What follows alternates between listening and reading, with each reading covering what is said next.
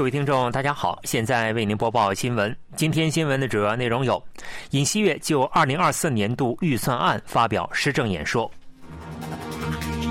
尹锡悦与最大在野党党首李在明首次会晤；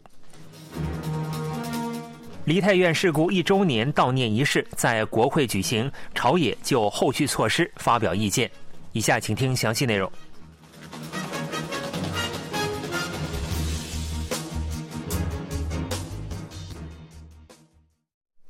韩国总统尹锡悦在国会发表施政演说，介绍了明年度预算案的性质和国政运作方向，并呼吁国会的协助。尹锡悦明确了健全财政基调、节省的预算将投入到国防等国家本质功能、保护弱者、确保增长动力等方面。这是尹锡悦就任后第三次登上国会本会议场讲台。他在说明明年度预算案之前，首先介绍了国政运作方向。尹锡悦表示，在世界经济不稳定的情况下，政府正在推进民生对策，致力于管控菜篮子物价和减轻民众的生活费负担。尹锡悦说，政府将把物价和民生稳定摆在政策的首位，全力以赴。尹锡悦还介绍了年金、劳动、教育改革等三大改革的必要性和推进情况，呼吁国会的协助。他说：“加强韩美、韩美日合作，不仅在国家安全方面，在经济方面也大有裨益。”他还说：“将与中国继续保持合作。”在明年度预算案方面，尹锡悦重申推进减少财政赤字的健全财政基调。尹锡悦说：“稳定物价对保持国家信誉至关重要，也是为了不让下一代背负债务。”尹锡悦表示，总计对二十三万亿韩元的支出进行了结构调整，节省的预算将投入到保护弱势群体使用。尹锡悦说，将在加强国防、法治、教育、保健等国家基本功能，保护弱势群体以及确保未来增长动力投入更多的预算。尹锡悦还说，国家预算将用于提高生活补助、支援单亲家庭、小工商户低息贷款、加强警察治安力量和提高官兵福利待遇。尹锡悦表示，在世界经济不稳定和安全受到威胁的情况下，有必要进行举国超党派的合作。他再次呼吁国会凝聚力量，克服危机。韩国总统尹锡悦在国会发表施政演说之前，与五部要人、国会议长、大法院院长、国务总理、宪法裁判所所长、中央选举管理委员会委员长、朝野代表和国会议长团会面，并与共同民主党党首李在明、国民力量党党首金启炫和正义党党首李珍蔚进行了会晤。尹锡悦会晤时强调了民生面临困难，希望国会审议预算案时给予合作。对此，李在明也认为一线民生面临困难，并要求尹锡悦总统倾听一线呼声，拟定对策。这是尹锡悦就任后首次与李在明会晤。正义党党首李珍蔚要求尹锡悦总统向梨泰院事故遗属道歉，并尊重国会的意见。在尹锡悦抵达国会议事堂之前，共同民主党议员举着写有“民生经济优先”等字样的牌子进行了示威。分析认为，这是共同民主党决定不在国会会场内提出抗议，而在国会外面进行示威。国民力量党表示，在野党试图在审议预算的国会进行政治斗争，令人慨叹。该党表示，明年度预算案是健全预算、亲平民预算。希望施政演说能成为民生沟通和协作政治的契机。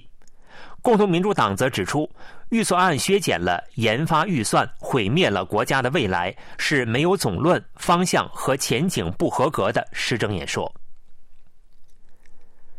韩国国会举行了梨泰院事故一周年悼念仪式，朝野决定致力于改善制度，以防止事故再次发生。三十日，在国会图书馆举行了梨泰院事故一周年悼念仪式。出席仪式的各党议员发布了名为“记忆和承诺”的宣言，表示将找出事故的根本问题，修正法律与制度，以防止再次发生此类事故。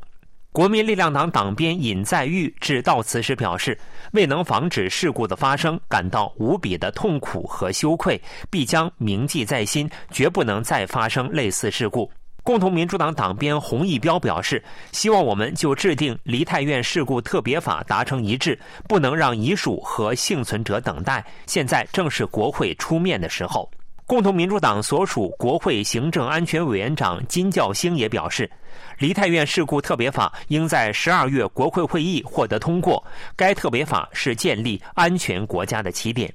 国会议长金振彪表示，国会必须尽到保护国民生命和安全的责任，朝野应超越党派，竭尽全力处理特别法，以保护国民的生命和防止类似事件的再次发生。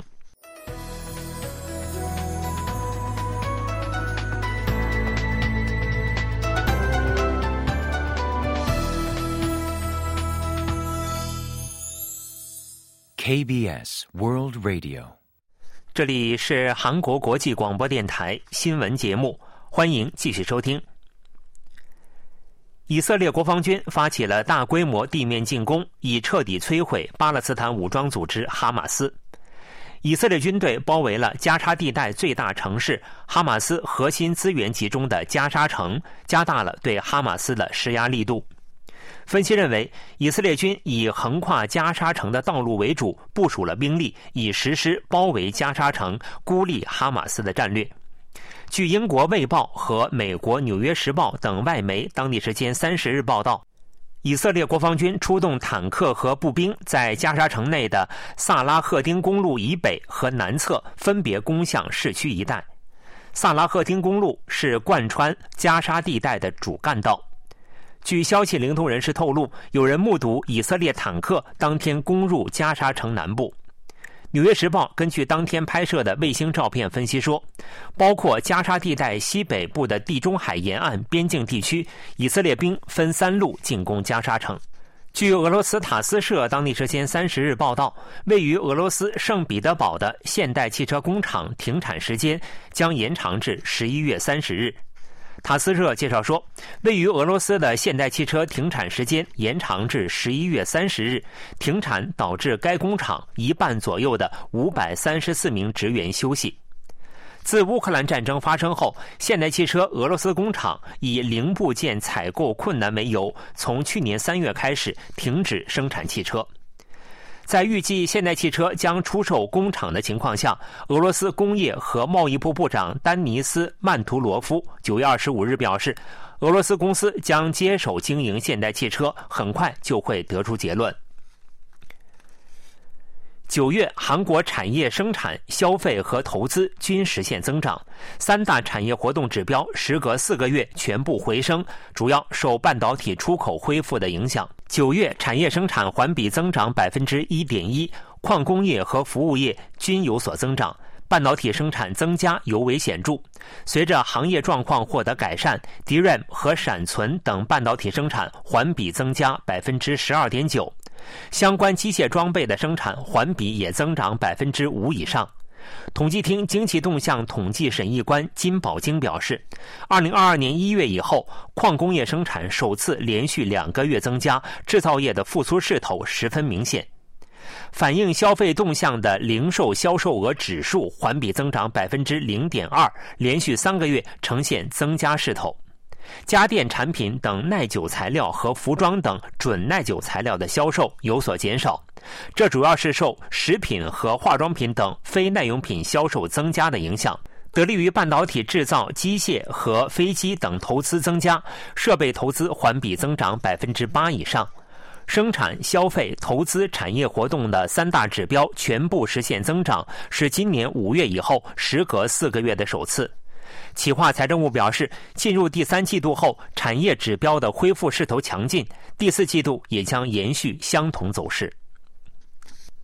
孩子们的运动量本来就不足，加上新冠疫情期间又不上学，导致儿童肥胖率大幅增加。越来越多的学生觉得自己得了心理疾病，教育部决定大幅增加学生们的体育活动，扩大精神健康教育支援。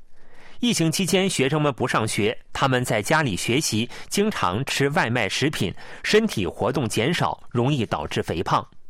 一位学生家长说：“由于疫情，孩子们都在家里，最大的问题是身体运动不足，令人担心。”二零一九年以后的两年期间，学生肥胖率增加了三点九个百分点，加上身体超重，肥胖率增加了五点五个百分点。